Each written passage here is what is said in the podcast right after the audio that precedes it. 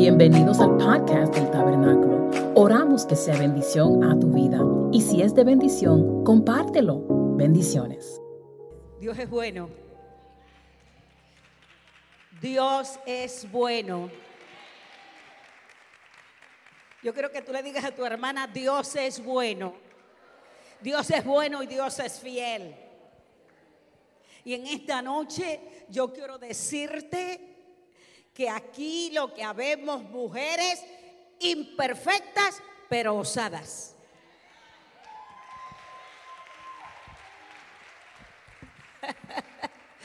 Dolores, pastora Dolores. Dios hace las cosas a tu tiempo. Gracias por esta invitación a la iglesia. Gracias a, a todos los que, las damas que están aquí. Gracias a Pastora Merna. Ella es mi intérprete, mi amiga, mi todo. Gracias a, a, cada hermana, a mis líderes que están aquí, la hermana Miriam, la hermana Mariux y Amén y Olga, que es mi, mi escudera, y ella me miraba. Ella me miraba y decía, no han mencionado mi país. Bueno, nosotros hace un año que abrimos una iglesia en Costa Rica.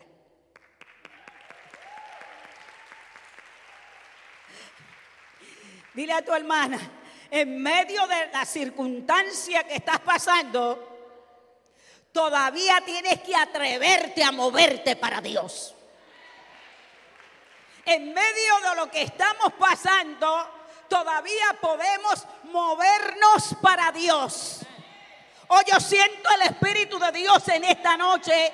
Yo no sé de ti, pero en esta noche la palabra de Dios es viva y eficaz y es más penetrante que una espada de dos filos. Yo creo la palabra de Dios. Y yo me reía contigo. ¿Sabes por qué yo me reía con ella? Porque Dios se especializa en lo imposible. Oiga, y lo imposible a ti y a mí nos llena de temor. ¿Cuántos han sentido temor en algún momento? Solamente yo, yo creo. Pero ¿sabes qué? Vamos a hacer las cosas aún con temor. Yo quiero entrar inmediatamente en la palabra, no quiero tomarte mucho tiempo. Anoche oraba al Señor y cuando llegué también oraba al Señor. Queremos entrar en el libro de Ruth inmediatamente. Capítulo 1, versículo 15 al 18. Y si te pones de pie, damos gracias al Señor por esta palabra que es libertadora.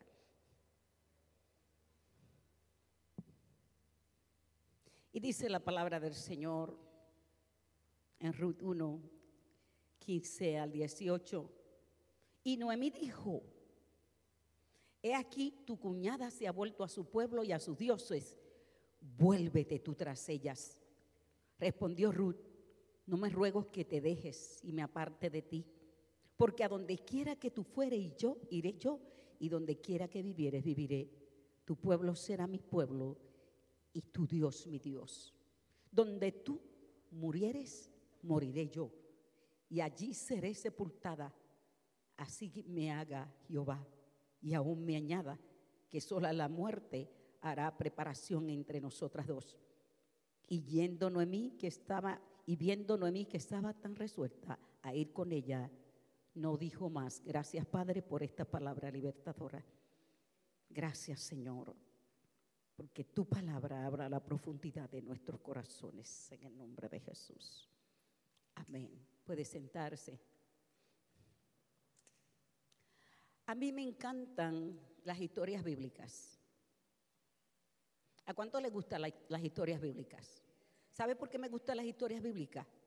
Porque la Biblia no es un libro de historia, es un libro de realidades, es un libro del diario vivir.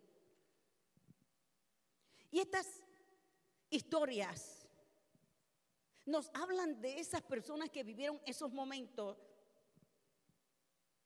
en esa historia personal. A mí me gusta la palabra de Dios porque la palabra de Dios nada nos oculta. La palabra de, Dios nos enseña personas imperfectas, pero que en todo momento amaban a Dios. A mí me gusta la palabra de Dios porque la palabra de Dios, no como esos libros de cuentos de hada, que todos estamos viendo que al final dice, y vivieron felices eternamente. Y cuando tú lees ese libro, ya que tú pasas de los 15 años como yo, Dolores, voy por los 20. ¿Y sabe qué, hermano? que yo tengo una situación, que es que los hijos míos son mayores que yo. Yo siempre se los digo, ustedes son mayores que yo, son mucho mayores que yo. ¿Y sabe qué? Porque yo puedo ver las páginas de la Biblia que nos habla, especialmente cuando vamos a la historia de Jesús, nos habla de un Jesús humano. Este Jesús humano que vino a la tierra para parecerse a mí. Este Jesús humano que me enseñó algo diferente de lo que la religión me podía venir a enseñar. Este Jesús que vino a transformar nuestras vidas.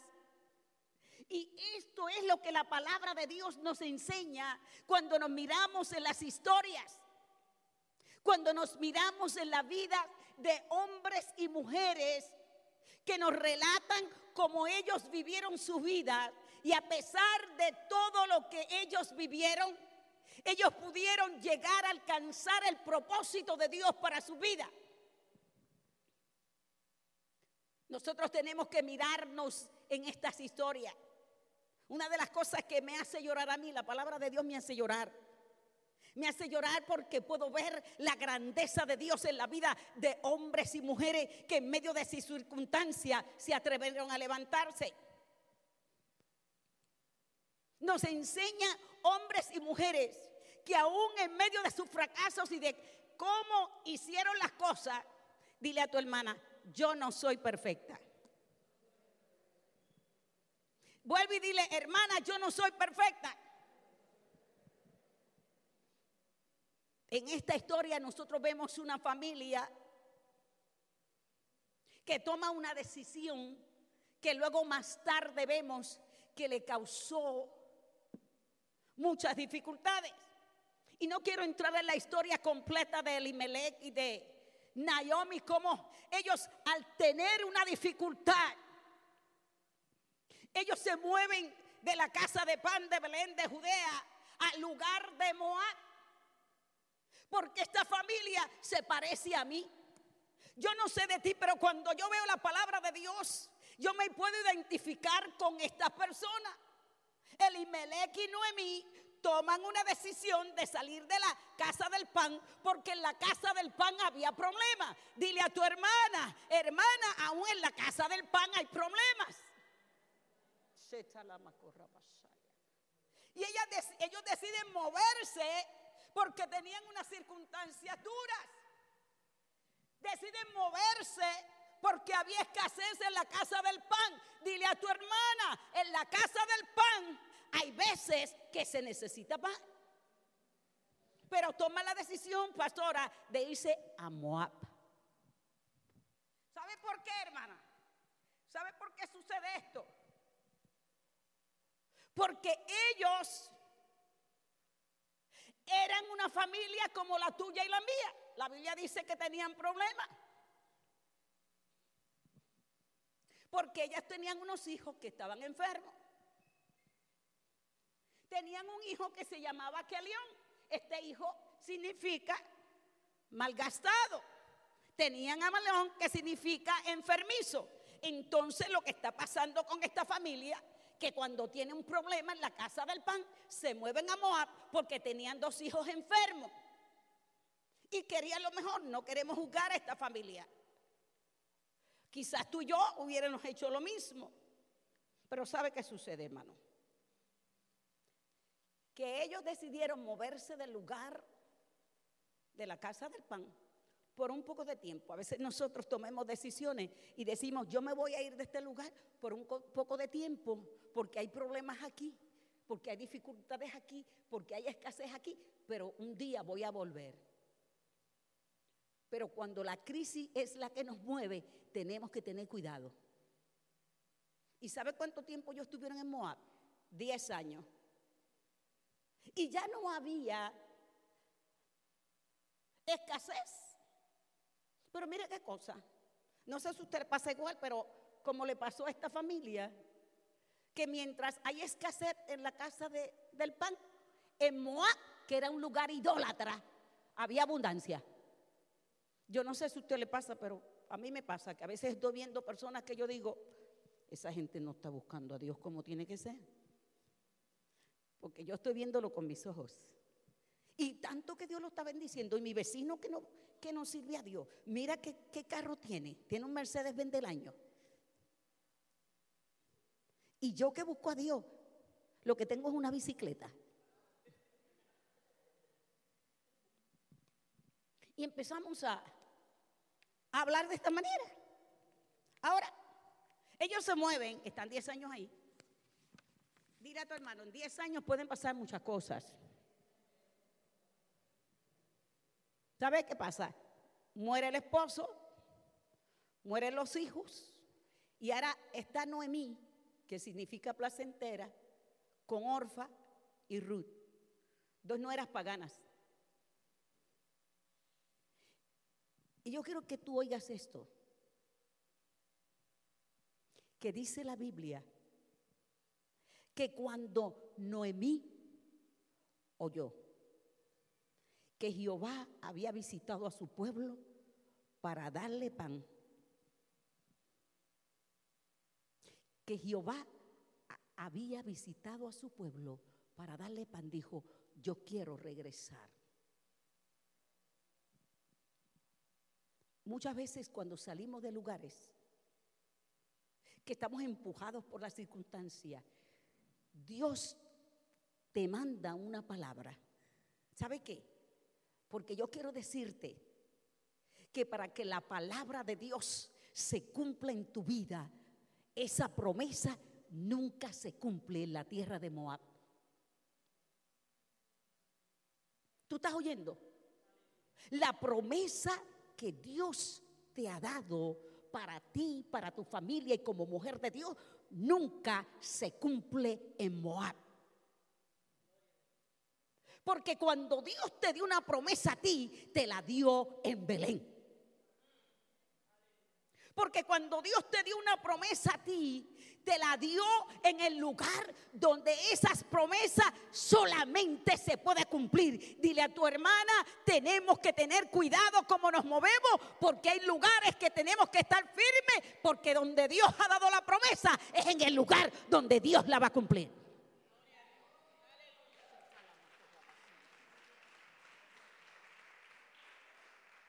¿Sabe qué pasó? Noemí sabía que para que se cumpliera la promesa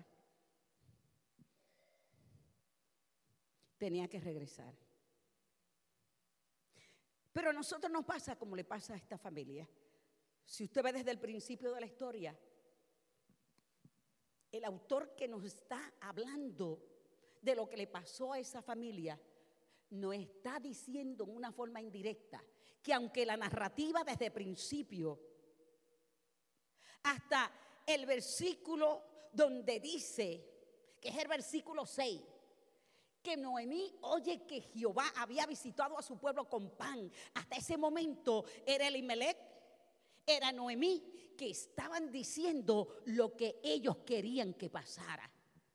Pero el autor nos dice de una forma indirecta que aunque nosotros muchas veces pensamos que nosotros somos los que estamos en control de nuestra vida, que nosotros somos los que estamos haciendo para que las cosas se reproduzcan. Yo quiero decirte en esta mañana y perdón, en esta noche que la palabra de Dios me dice que cuando tú sientes que tú tienes todo en control, pero cuando tú sientes que estás en control y estás 10 años en un lugar y tú dices, yo no sé lo que está pasando, Dios te recuerda la promesa y Dios envía un mensaje y te dice, enviado pan a Belén.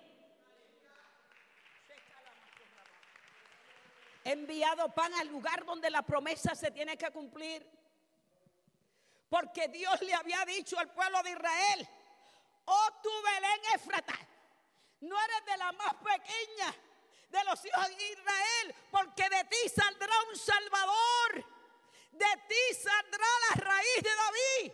Y era en Belén que tenía que cumplirse la promesa. Pero cuando llega la circunstancia, nosotros comenzamos a dudar a Dios.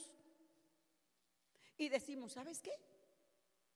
Tengo que moverme. De... Hay una cosa que sucede con nosotros, el pueblo de Dios que estamos en un lugar donde Dios nos ha puesto y cuando oímos que algo está pasando por otro lugar, corremos allá.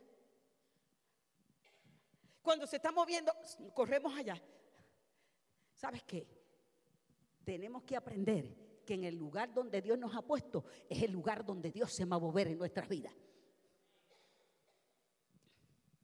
Vemos que Dios está interviniendo en esta historia.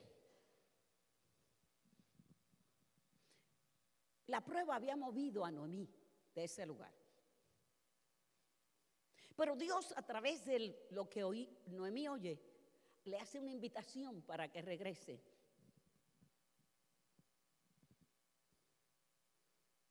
Y Dios le recuerda a esta mujer que en medio de lo que ella estaba pasando, porque en ese momento ya estaba desamparada, sin hijos, y con dos nueras que no conocían a Dios.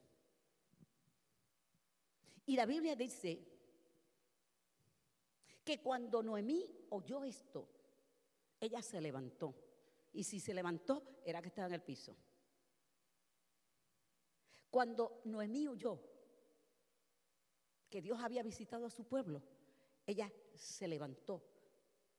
Muchas veces cuando estamos en situaciones difíciles, nosotros nos sentimos que estamos en el piso.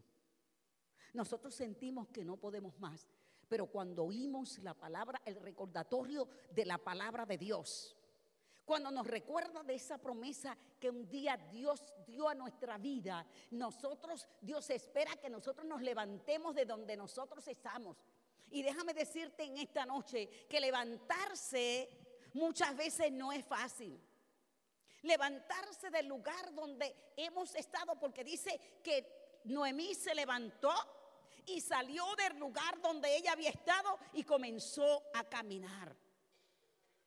Noemí tuvo que hacer una decisión del lugar donde ella estaba levantarse, dejar el lugar donde estaba y comenzar a caminar. Y esas son las cosas que Dios quiere que nosotros hagamos en esta noche. Muchas veces nosotros nos sentimos que estamos en el lugar de la depresión. Nosotros nos sentimos que estamos en el lugar de la duda. Nosotros nos sentimos que estamos tristes. Muchas veces nos sentimos que estamos bajo temor. Muchas cosas vienen a nuestra vida en el momento difícil. Pero Dios te está diciendo en esta noche tienes que levantarte y salir del lugar donde tú estás. Muchas veces la lógica humana nos habla. Muchas veces nuestra mente nos habla. Nosotros, cuando nos encontramos en el momento difícil, y yo quiero decirte en esta noche que todas en un momento dado nos hemos encontrado en el momento difícil. Nosotros muchas veces nos encontramos en ese lugar donde pensamos que nadie nos entiende. Nosotros pensamos que estamos en ese lugar que no podemos explicarle a los demás lo que nosotros nos sentimos. Pero dice la Biblia que Noemí se levantó en medio de su tristeza. No podemos nosotros dudar en la oscuridad aquella promesa que Dios nos dio en luz. En ese momento difícil de nuestra vida, en ese momento que sentimos que no podemos más, entonces oímos la voz del Espíritu Santo que nos recuerda aquella promesa que Dios nos ha dado. Y el Espíritu Santo dice, levántate, atrévete a levantarte. No es fácil levantarse, pero levantarse es necesario del lugar que nosotros estamos. Muchas veces yo he estado en el momento que no quisiera moverme de donde estoy. Muchas veces yo me he encontrado en ese momento que no sé qué hacer. Pero ¿sabes qué? He oído la voz del Espíritu Santo que me dice, tienes que levantarte. Hay una cosa que nosotros tenemos que entender, hermanas, y muchas veces viene a mi mente, por eso le dije anteriormente que me gustan las historias bíblicas, me gusta la historia de Jesús, me gusta cómo Dios pone al hombre en su humanidad. Nosotros tenemos que tener el cuidado porque esta historia nos está enseñando algo que es importante para nosotros las mujeres cristianas. Y lo que nos está enseñando es que cuando Noemí se encuentra en este lugar, Noemí se rodea de personas religiosas. Noemí se rodea de mujeres que tenían su religión. Y una de las cosas que nosotros estamos aquí en esta noche es porque la verdad de la palabra de Dios nos ha libertado. Para que en medio de la circunstancia que estemos viviendo podamos pararnos, pararnos y ser suficientemente valientes y decir, yo sé que no puedo más. Sé que no quiero seguir hacia adelante, pero yo me voy a levantar, no importa lo que esté pasando. Noemí se había rodeado de mujeres que eran religiosas. Orfa y Ruth. Orfa y Ruth tenían sus dioses. Orfa y Ruth tenían su religión. Orfa y Ruth tenían su cultura. Orfa y Ruth habían influenciado a Noemí. Porque ella estuvo 10 años envuelta en esta cultura. Y eso hizo que al ella aprender de estos lugares, que ella se sintió en el piso, y entonces dice la Biblia que cuando Noemí oye lo que Dios está haciendo, se levanta. En esta noche, hermana, yo quiero decirte que nosotros las mujeres aleluya, de Dios. Hace tiempo hemos sido influenciadas por teorías humanistas, por religión. Hemos sido influenciadas por años en aquello que parece de Dios, pero que no es de Dios. Pero es tiempo que nos levantemos y seamos mujeres osadas y nos movamos del lugar que hemos estado para el lugar donde Dios quiere llevarnos.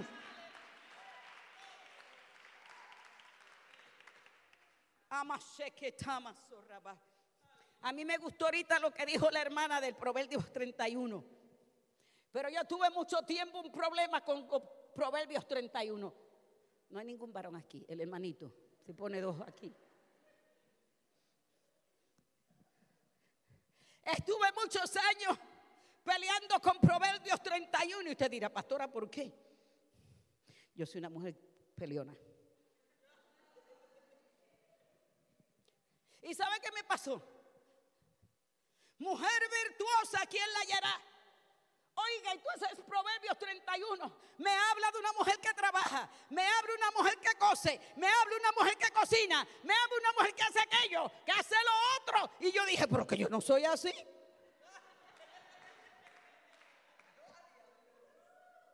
Yo no sé de ti, yo no soy así. Y vemos, oiga, a veces salía de la iglesia frustrada, especialmente cuando era un hombre que lo predicaba. No se lo diga nadie eso. Son esos secretos de usted y la pastora Salguero. ¿Sabe qué? A veces llegaba, oiga, con bendición a la iglesia. Y cuando oía un hombre que predicaba de Proverbios 31, salía. que si cocina, que si plancha, que si hace esto, que si hace lo otro. Y un día me encerré en mi cuarto de oración y le dije, Señor, yo no puedo más con Proverbios 31.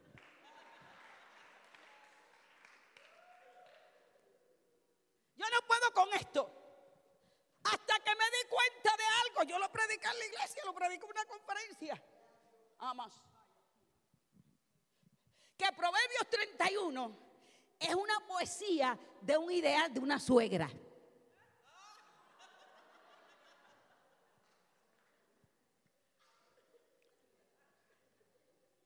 Yo no estoy hablando de la suegra, yo estoy diciendo que la Biblia dice que es un ideal de una suegra.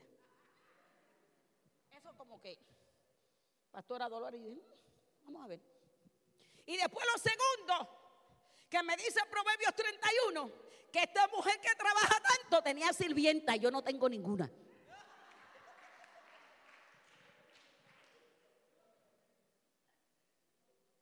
Ya me como que, estaba así, pues como que me levanté un poco, ¿verdad, Dolores? ¿Sabe qué pasa, hermanos? La Biblia nos habla de realidades. Esta poesía. Y no es que nos sigamos el ejemplo de mujer virtuosa.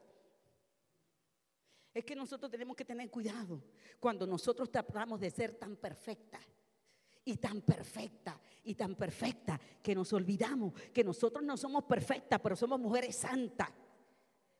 Somos imperfectas porque santo es separado para Dios y tenemos que tener tanto cuidado con lo que la religión nos ha hablado por tanto tiempo, que tengo que ser tan perfecta y tan perfecta que quiere que yo deje de ser humana. La religión me ha enseñado a mí por tanto tiempo que ser humana y ser canal es lo mismo. Dile a tu hermano, esa no es la verdad de la verdad libertadora de la palabra de Dios. Ser humana o ser humano no es lo mismo que ser canal.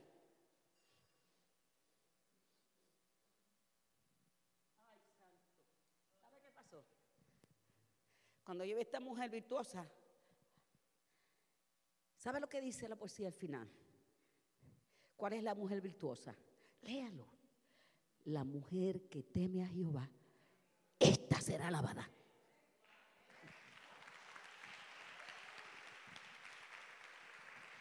Eso me libertó. Dile a tu hermana, la verdad de la palabra nos liberta. Es tiempo que oigamos y leamos las historias bíblicas en las cuales nos dice que hay una familia que se mudó a Moab, aunque ellos fracasaron y aunque tuvieron un problema, todavía oyeron la voz del Espíritu de Dios que le decía, hay pan de nuevo en Moab.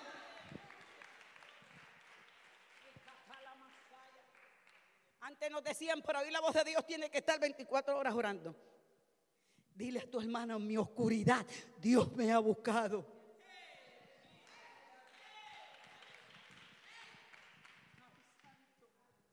Oh, yo siento el Señor. Una vez yo estaba pasando por una prueba tan terrible que yo me fui al piso y nadie me podía levantar, aleluya. Lo que veía es tinieblas. Y yo le dije a mi Jesús, Jesús, yo no sé cómo tú lo hiciste en Getsemaní, pero este es mi Getsemaní.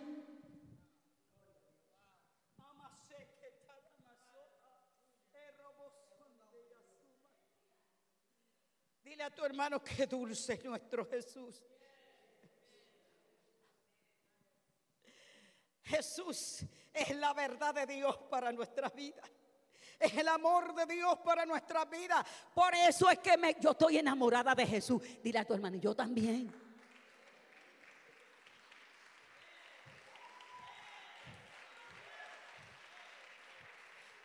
¿Sabe por qué?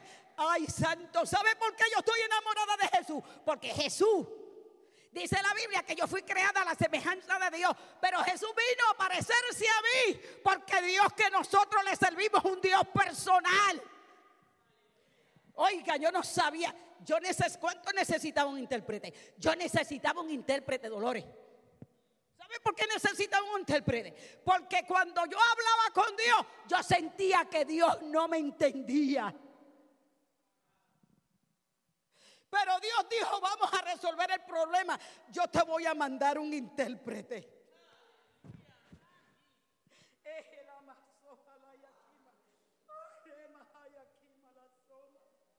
Te voy a mandar un intérprete. Y para que el intérprete sea bueno, el intérprete tiene que aprender a hablar tu idioma.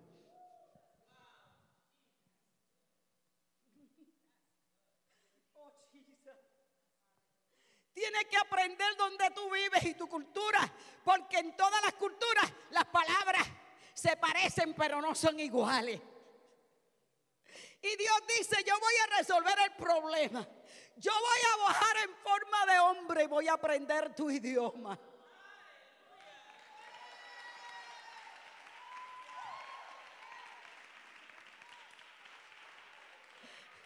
Y cuando yo veo en los evangelios que Jesús habla mi idioma, ¿sabe por qué? Porque en el libro de Juan capítulo 12, cuando los griegos querían ver a Jesús, que los discípulos se lo dicen, Jesús entiende que no solamente iba a morir por los judíos, sino también por los gentiles. ¿Y sabe lo que la Biblia me dice a mí? Que Jesús se turbó. ¿Cómo? ¿Cuándo? ¿Dónde? Cuando yo leí eso, yo dije, ¿cuándo es que Jesús se turbó? ¿Acaso no es Dios? Dice la Biblia. Mi alma, dice Jesús, búsquelo en 12, Juan 12, mi alma está turbada. ¿Y sabe lo próximo que dice? ¿Y qué haré con esto? ¿Cuántos han estado turbados y no saben qué hacer con eso? Cuando yo leí eso, y dije, ¿Sabe cuando Jesús, en Juan capítulo 4, comenzaron a decir que él bautizaba más discípulos que Juan? Él dice que huyó del chisme.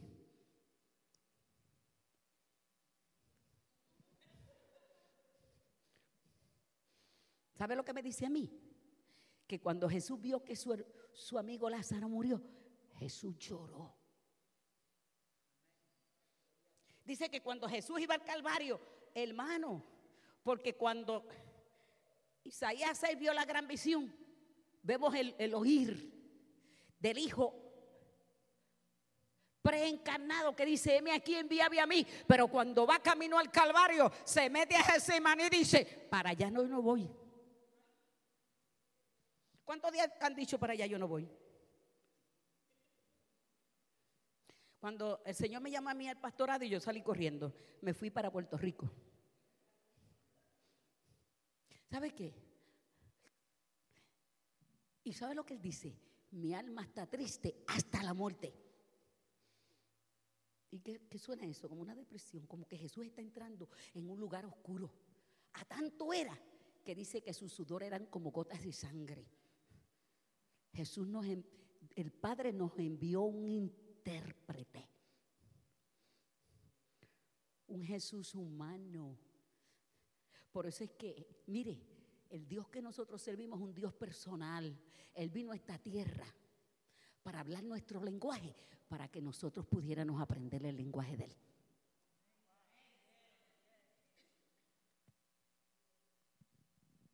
¿Y sabe qué?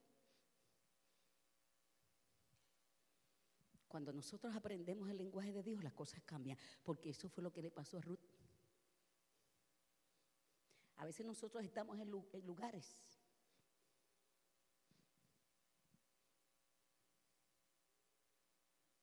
donde la cultura, la religión nos ha esclavizado. Tenemos a Orfa y tenemos a Ruth. Y a mí me gusta historia, ¿sabe por qué me gusta? Porque lo habla tan claro. ¿Sabe lo que pasa aquí?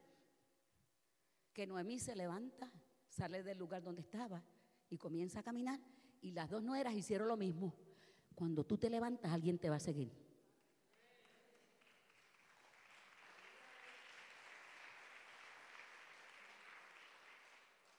¿Y sabe qué pasó? No, a mí le dice, pero muchachas, porque ustedes hacen detrás de mí, estoy parafraseando, ¿verdad? Que ustedes hacen detrás de mí, mira, si ahora mismo yo tuviera esposo y tuviera un hijo, ustedes no van a esperar. Regresen a sus dioses, regresen a, a donde ustedes estaban. Yo no tengo nada que ofrecerle. Y Noemí le había hablado a su nuera de lo poderoso que era Dios y ahora está diciendo, no tengo nada que ofrecerte. Y allí va, y ellos van, van caminando, ellas van caminando hasta que llegan a un lugar donde tienen que tomar una decisión. Dios nos saca de Moab. Nosotros nos levantamos y comenzamos a andar, pero antes de llegar al lugar de la promesa y cumplirse, nos pone en el lugar de decisión. ¿Y sabe qué hace? Orfa ¿Había oído hablar del Dios de Israel? Orfa, que significa cuello erguido.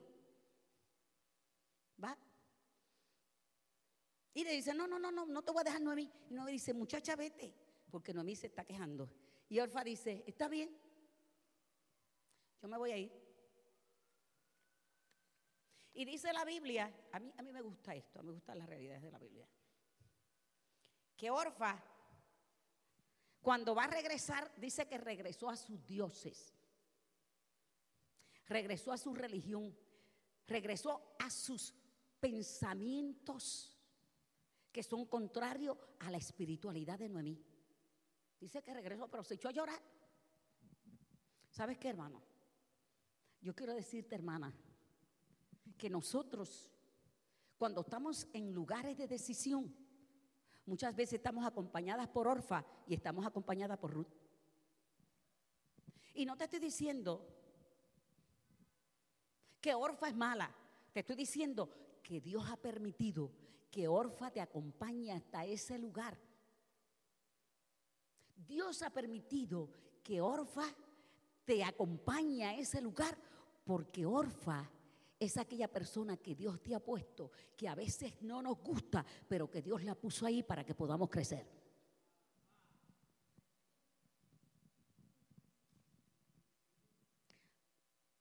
Usted no me diga a mí que usted le cae bien todo el mundo.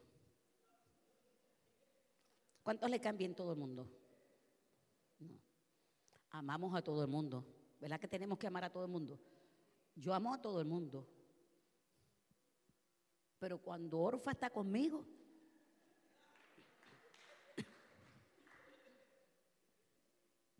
Orfa es aquella persona que está contigo hasta el lugar de la decisión, porque Dios la tiene ahí.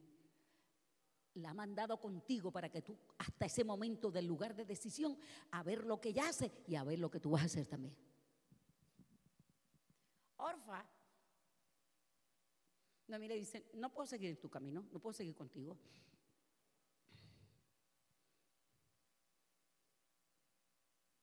Lo primero que tenemos que entender con Orfa, que Dios la trajo hasta ahí con nosotros, pero con Orfa no va a estar en nuestro futuro. Orfa está en mi futuro. ¿Sabe por qué? Porque Orfa es aquella que habla mucho y no dice nada.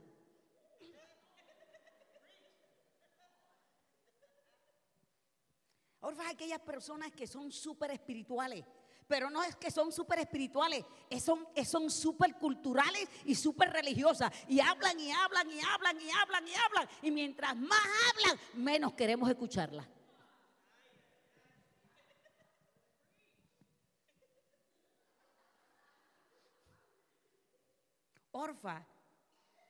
Es la que mezcla la cultura, lo que ha aprendido. Oiga, porque nosotros hasta usamos frases que pensamos que están en la Biblia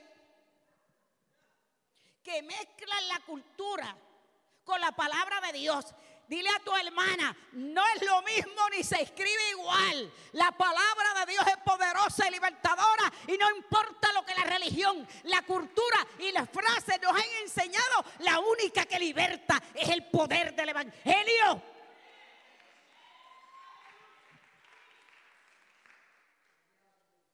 A le gusta mezclar la religión y lo espiritual, que no es lo mismo. Una vez vino una persona donde mí y me quería hacer convencer que había una cosa que estaba en la Biblia. dije, pero espérate. Hay personas que dicen, lo bueno de esto es que hay luz al final del túnel, hermano.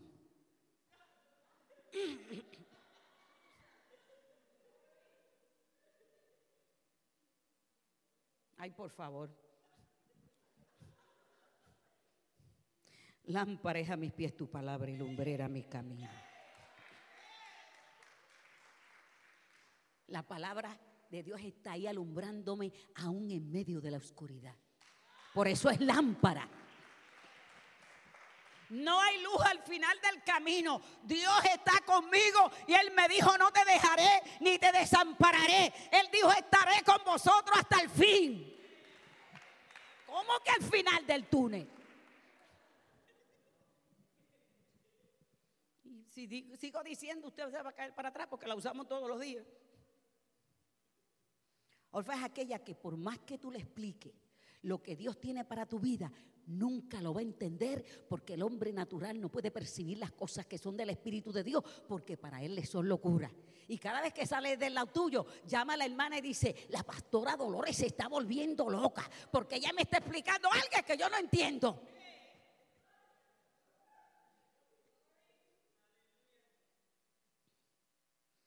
Muchas veces cuando estamos ante Orfa, tenemos que mantenernos en silencio. ¿Sabe por qué? Porque por más que usted hable y por más que usted le diga, ella le va a dar la respuesta errónea. ¿Usted no le ha pasado eso? Yo voy a abrir una escuela y Dios me va a bendecir. Dios, esto, muchacho, ¿y con qué dinero? Y tú le dices que la Biblia dice que es por la fe, pues la fe, la sustancia de las cosas que se esperan, la convicción de lo que no se ve. Muchacho, tú te estás volviendo loca. ¿Desde cuándo Dios te habló? Dile a tu hermano, cada promesa que Dios me ha cumplido, la va a cumplir, no importa lo que Orfa me diga.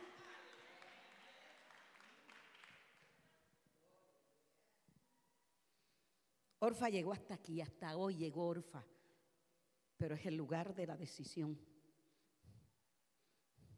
Pero ¿sabes qué? Para tu jornada, Dios no te va a dejar sola.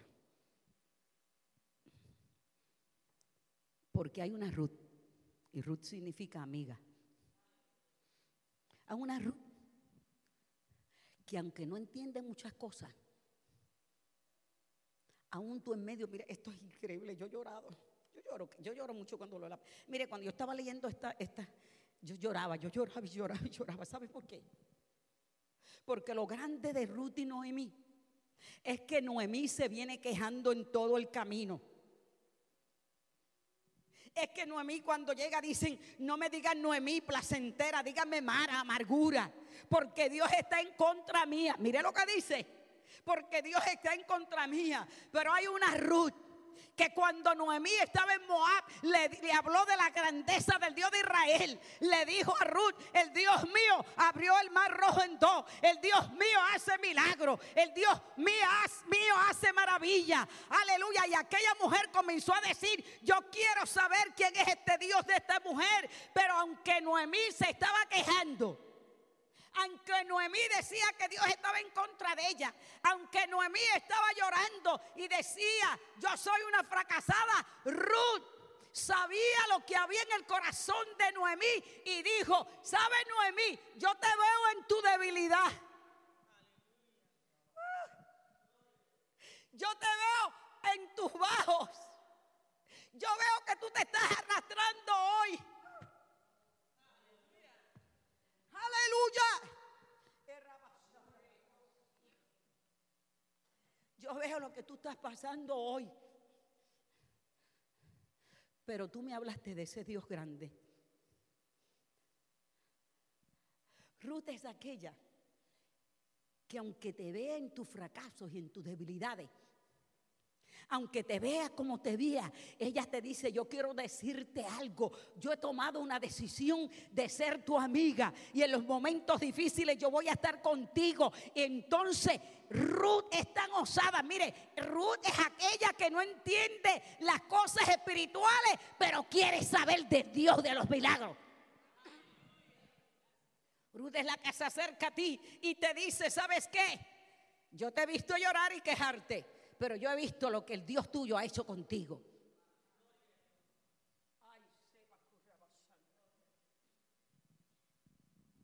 Oiga, ¿y usted sabe lo que usted sabe lo que significa osadía? Lo hemos estado diciendo. Osadía es atreverse a hacer algo. Pero eso que usted tiene que hacer debe producir cambios.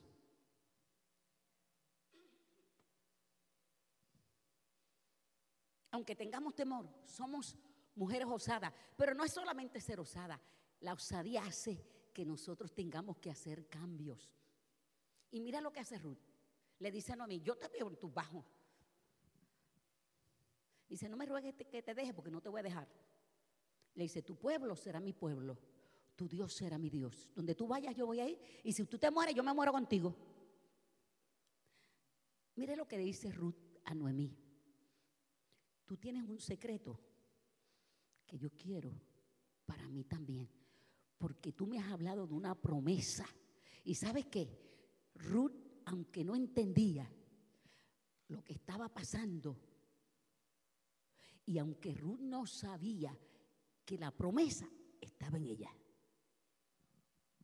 Usted oyó, la promesa que Dios había dado.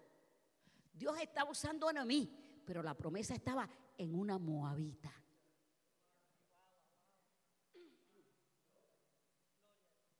Dile a tu hermano en esta noche, aunque yo no, aunque yo me parezca una moabita, hay una promesa dentro de mí. La promesa estaba dentro de Ruth. Y cuando Ruth decidió ser tan osada de hacer el cambio, porque Ruth tuvo que cambiar la cultura, tuvo que cambiar sus dioses y quiero avanzar, y tuvo que cambiar la religión, y tuvo que cambiar de identidad.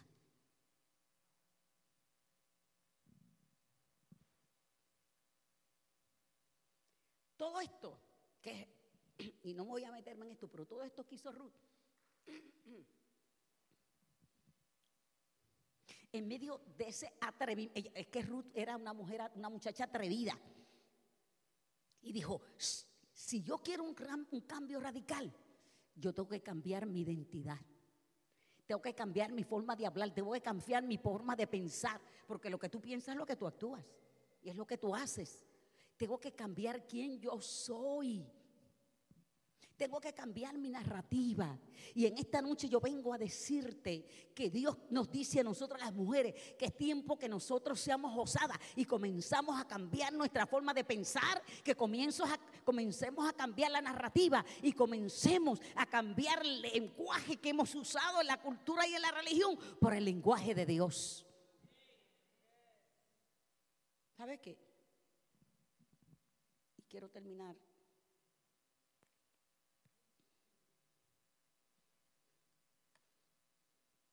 Ruth es esa muchacha que nadie espera nada de ella. Pero sabe, yo te dije del lenguaje que el Señor es un Dios personal. Esto lo vio Ruth en ella, el Dios personal de Israel, porque ella hizo un cambio radical, cambió su lenguaje.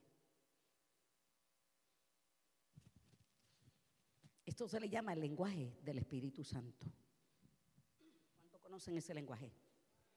El lenguaje del Espíritu Santo es el lenguaje de la palabra, el lenguaje de Dios. Hubo un hombre, hubo un hombre, y no quiero, ya corté el mensaje un poco, estoy corriendo un poco, pero hubo un hombre que fue a Israel, un hombre de Dios, fue a Israel. Quería entrevistarse con uno de los grandes rabinos allí en Israel, eso algunos años atrás. No era fácil tener una cita con este rabino. Este rabino, estudioso de la ley, estudioso de la palabra de Dios, recibía personas de diferentes lugares, a musulmanes, cristianos, budas, a todo. Y hablaban de la religión. Y este creyente dijo, yo quiero entrevistarme con este rabino. Y cuando le dieron la oportunidad, entra a donde está el rabino y comienzan a hablar. Este hombre le dice al rabino, ¿Sabe qué? Yo quiero decirle algo. Yo creo en el hablarle en lenguas, en un lenguaje diferente.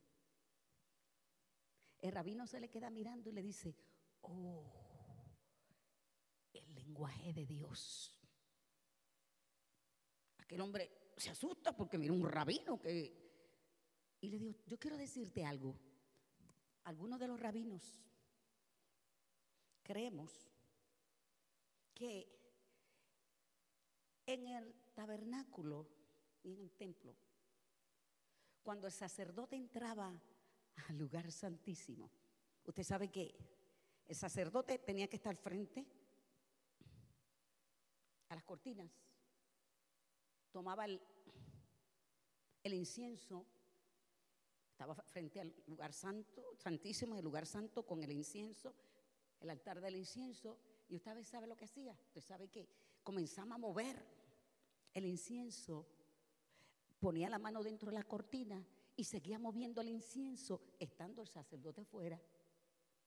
Porque él tenía que llenar todo, todo, todo, todo, todo el lugar santísimo de humo para él poder entrar. Un simbolismo, ¿verdad?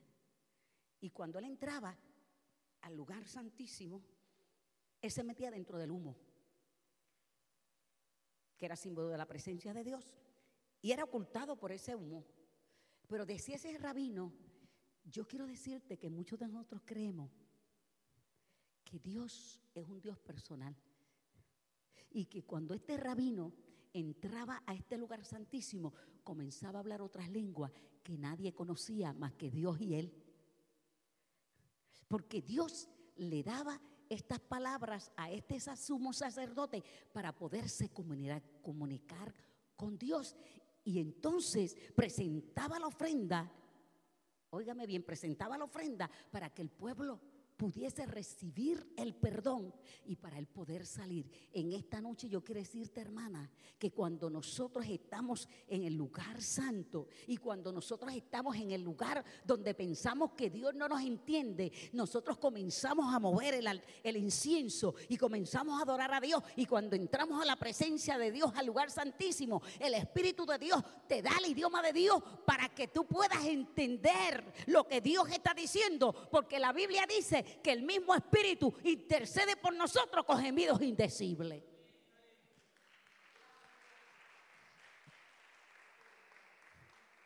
Y para Dios entendernos, Él necesita que nosotros nos levantemos, nos salgamos del lugar que estamos y, y caminemos.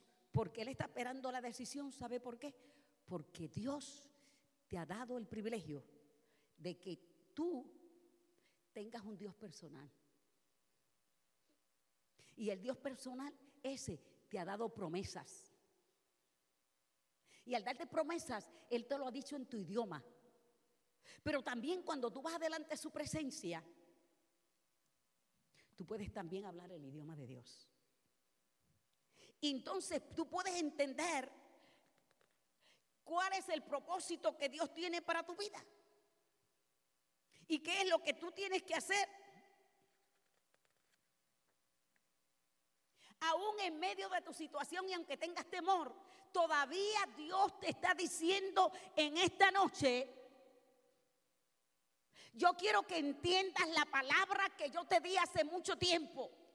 Pero ahora que estás en la oscuridad, la duda, la tristeza, y muchas veces, mi querida hermana, todas estas cosas nos hacen sentir que Dios no va a hacer nada por nosotros. Pero en esta noche el Señor quiere recordar tu palabra, la palabra que Él te dio a tu vida mientras tú estás en Moab, en el momento de la crisis. Y te dice, yo quiero que regreses a Belén porque yo he dado una palabra para tu vida y esa palabra se va a cumplir.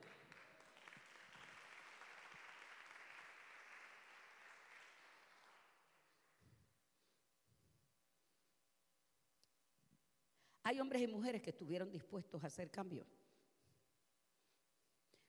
cuando creyeron a Dios.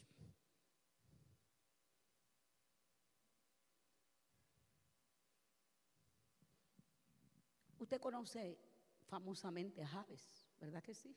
La oración de Javes. Usted sabe que Javes significa que dolor. Mire qué clase de nombre. La Biblia me dice, a mí, a mí me encanta me encanta cuando Dios hace interrupciones. Dile a tu hermano, Dios va a hacer interrupciones en tu vida. Eso fue lo que pasó con Rey y a mí. En Primera de Crónicas, capítulo 4, nos habla de una genealogía. Y usted dice, ay, pero ¿por qué esa genealogía? Que el hijo de aquel y el abuelo del otro y el tío del otro y siguen por ahí para. Tienen importancia porque nos llevan a Cristo, ¿verdad? Pero mira qué pasa con Javes. La Biblia dice que este Javes, que significa dolor, le dio tanto problema a su mamá que la mamá le puso dolor. Dice que la mamá le puso a Javes dolor. Pero Javes un día está pensando, dice, mi mamá me puso dolor. Y él dijo, pero yo tengo que hacer algo diferente. Entre todas esas genealogías, léalo, hay una genealogía, una genealogía. Dios hace un pare, dile a tu hermano, Dios hace un pare por ti en esta noche. Dios hace un pare. Y en esa genealogía habla de Javes. Y dice que Javes fue más ilustre que sus hermanos, pero venga que hermana. Un hombre que le pusieron dolor, un hombre que nadie esperaba de él, un hombre que, era, que no era nadie. Dice que fue más ilustre que su hermano, porque Javes no se conformó con lo que la gente decía de él. Ese es dolor. La mamá no lo quería, no valía nada. Mira que entonces la baja estima, ¿cuántos han tenido baja estima alguna vez? Ah, no me diga que no, yo sí. Mire, hermano, nosotros tenemos que ser transparentes. Yo siempre digo este testimonio. Una vez vino una hermana a mi casa y me dice, mire que, pastora, yo vine aquí para decirle que yo tengo problemas con mi esposo y yo quiero dejar a mi esposo. Y yo le dije, yo también al mío.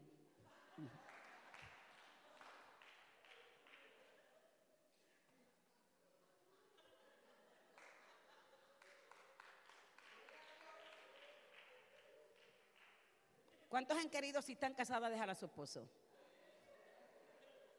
Pero es que mi esposo me ha querido dejar a mí también. Nosotros llevamos 53 años de casado.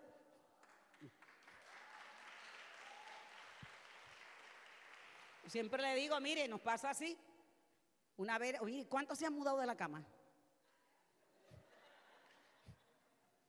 Mire, yo, yo la, mire, eso no digan eso.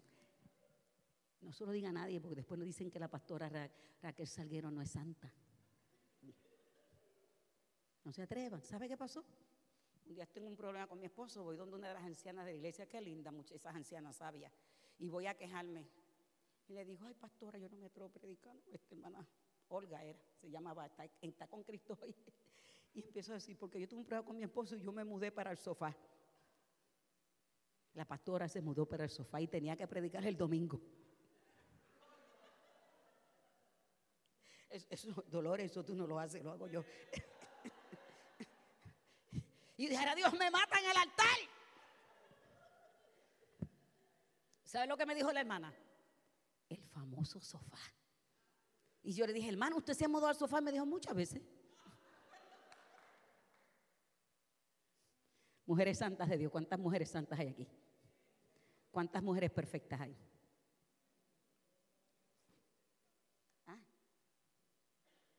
Javes dice, hasta aquí llegó el dolor. Y mire la oración que hace.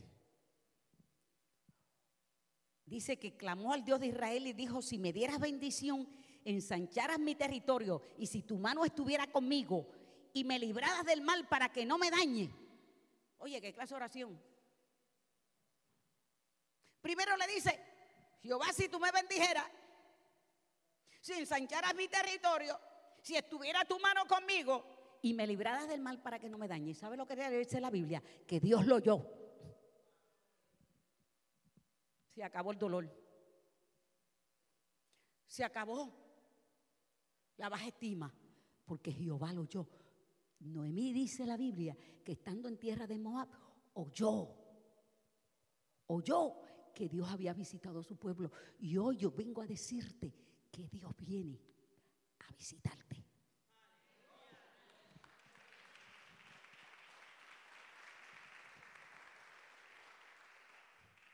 Que Dios te trajo aquí en esta noche, sabiendo lo que tú estás pasando, sabiendo que quizás te mudaste a Moab, sabiendo que quizás has fracasado. Yo quiero decirte, hermano, que el fracaso no significa que tú eres una fracasada. Yo tengo un testimonio de una muchacha y usted dirá, ay, esa pastora mm, no conoce la palabra. No conoce a Dios y mira el pecado, el adulterio, la pornificación, tú sabes, usamos la palabra. Una muchacha, hija espiritual mía, se casa, nuestra iglesia, Dios la bendice, se mudó a otro estado, pasó un problema con el esposo, el esposo le fue infiel, se divorcia. Me llama llorando porque los, hijos espirituales siempre llaman a, los mamás, a las mamás y los papás, ¿verdad? Mamá, me dice, mamá, está llorando. Pues se casó una muchacha joven, se casa Y al tiempo me llama la mamá, me llama ella llorando, gritando. Oiga, el nuevo esposo era un diablo completo en persona. Por poco la destruye. La mamá me la manda a mi casa, estoy con ella un tiempo.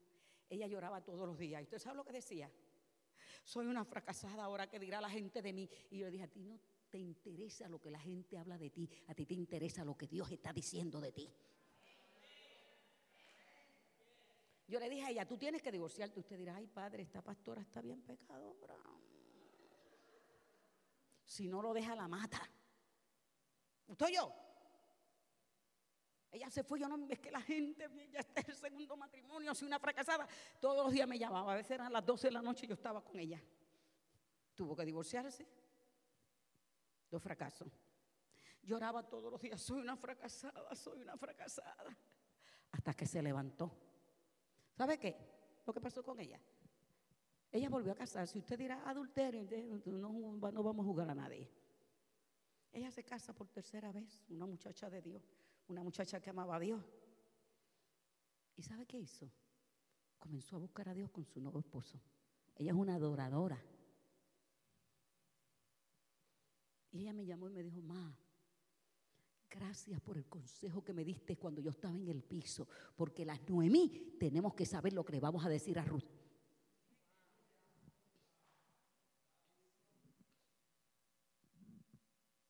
Ruth tiene la promesa dentro, pero Noemí es la que Dios ha enviado para cuidar de esa promesa.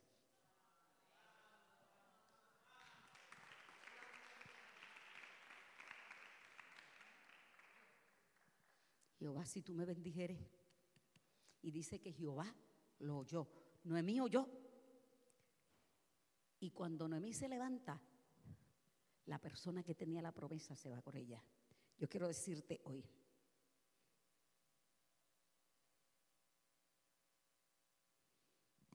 ¿cuántas promesas y cuánta palabra tú has oído de parte de Dios para tu vida?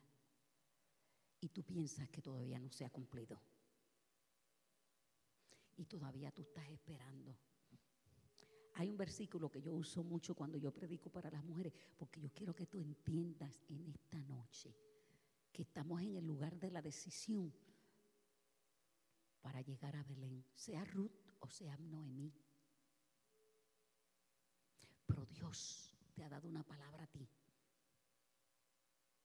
quiero que me oigas porque quiero terminar con esto.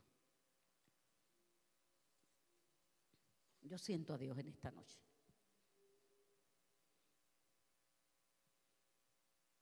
Dios, cada promesa que te ha dado a ti, la ha puesto en tiempo y espacio. ¿Verdad? Esto te lo he enseñado a mi iglesia y donde quiera que voy se lo enseño a las mujeres y a los hombres para que entendamos esto. Cuando Dios te habla a ti, me habla a mí, esa palabra la pone en tiempo y espacio. Número uno, la palabra de Dios es eterna. Porque cuando Dios ha hablado, habla una palabra, es porque ya la dijo en la eternidad. Porque Dios es un Dios eterno. Un Dios eterno es que vive en el presente. Entendemos esto. Pero la palabra que Él habla, que la habla en la eternidad, la pone en tiempo y espacio por culpa tuya y mía. Porque nosotros vivimos en tiempo y espacio. Su palabra es eterna, poderosa, pero cuando Él te habla, te habla en tiempo y espacio, por causa tuya y mía. Entonces, podemos entender, y yo quiero que tú estudies este versículo, lleves a tu corazón y entiendas esto, porque hay que gente que está esperando esa palabra de Dios que te dijo hace tiempo que se cumpliera. Dolores, Dios te ha hablado a ti cosas que tú estás esperando que se cumplan, pero esa palabra fue puesta en tiempo y espacio y Él quiere que tú entiendas esto.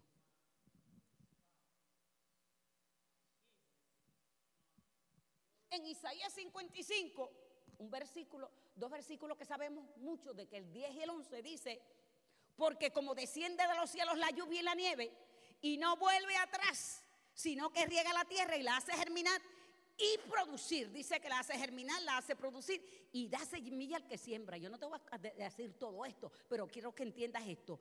Y pan al que come, estudialo, saborealo. Así será mi palabra que sale de mi boca. Óyeme lo que dice, no volverá a mí vacía, dice Dios, sino que hará lo que yo quiero y será prosperada en aquello para lo que la envié. Mire lo que te dice. Mi palabra es eterna. Pero esa palabra, yo quiero que tú entiendas que es como, la lluvia y la nieve que cae de arriba.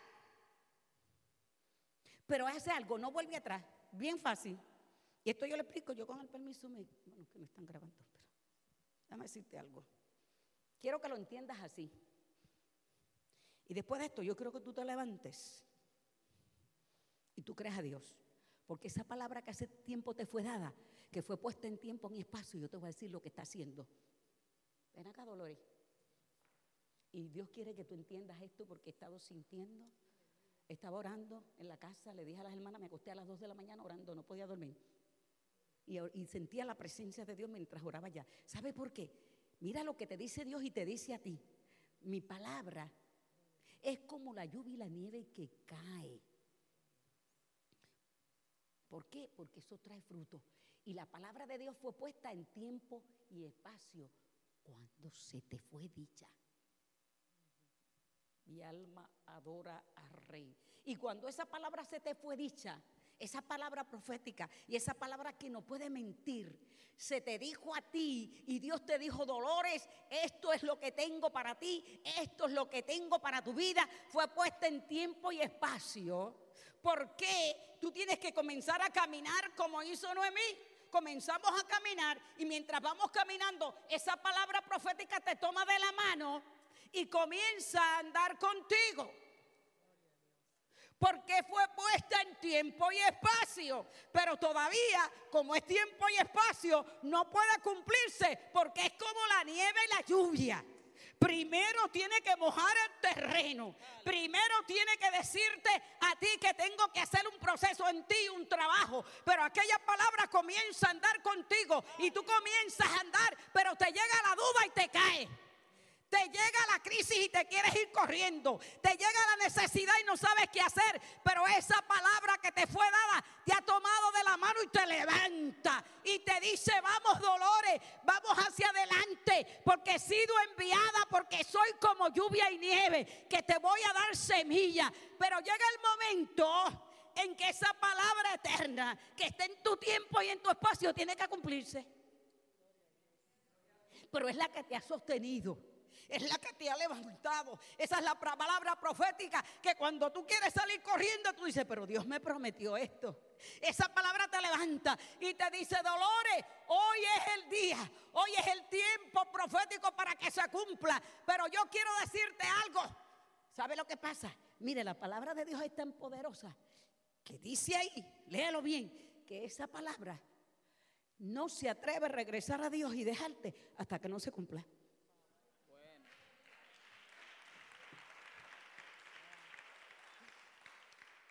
La palabra profética esa no te deja hasta que no se cumpla. Y cada vez mira para atrás y, y, Dios le dice, todavía no, porque todavía ya está en el proceso. Dados un, mes, dos meses, van dando contigo y mira y dice, todavía no, porque ya está en el proceso. Pero el día que Dios le dice, hoy es el tiempo de cumplimiento, la palabra dice, es tiempo de yo regresar a Dios, porque la estoy cumpliendo en tu vida. ¿Y sabe lo que dice? Te doy semilla. Porque la palabra de Dios, ¿sabe por qué no torna atrás vacía? Porque ella tiene que llevar los frutos de tu proceso a Dios.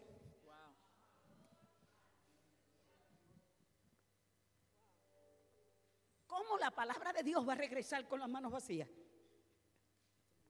¿Cómo la mano de Dios amas?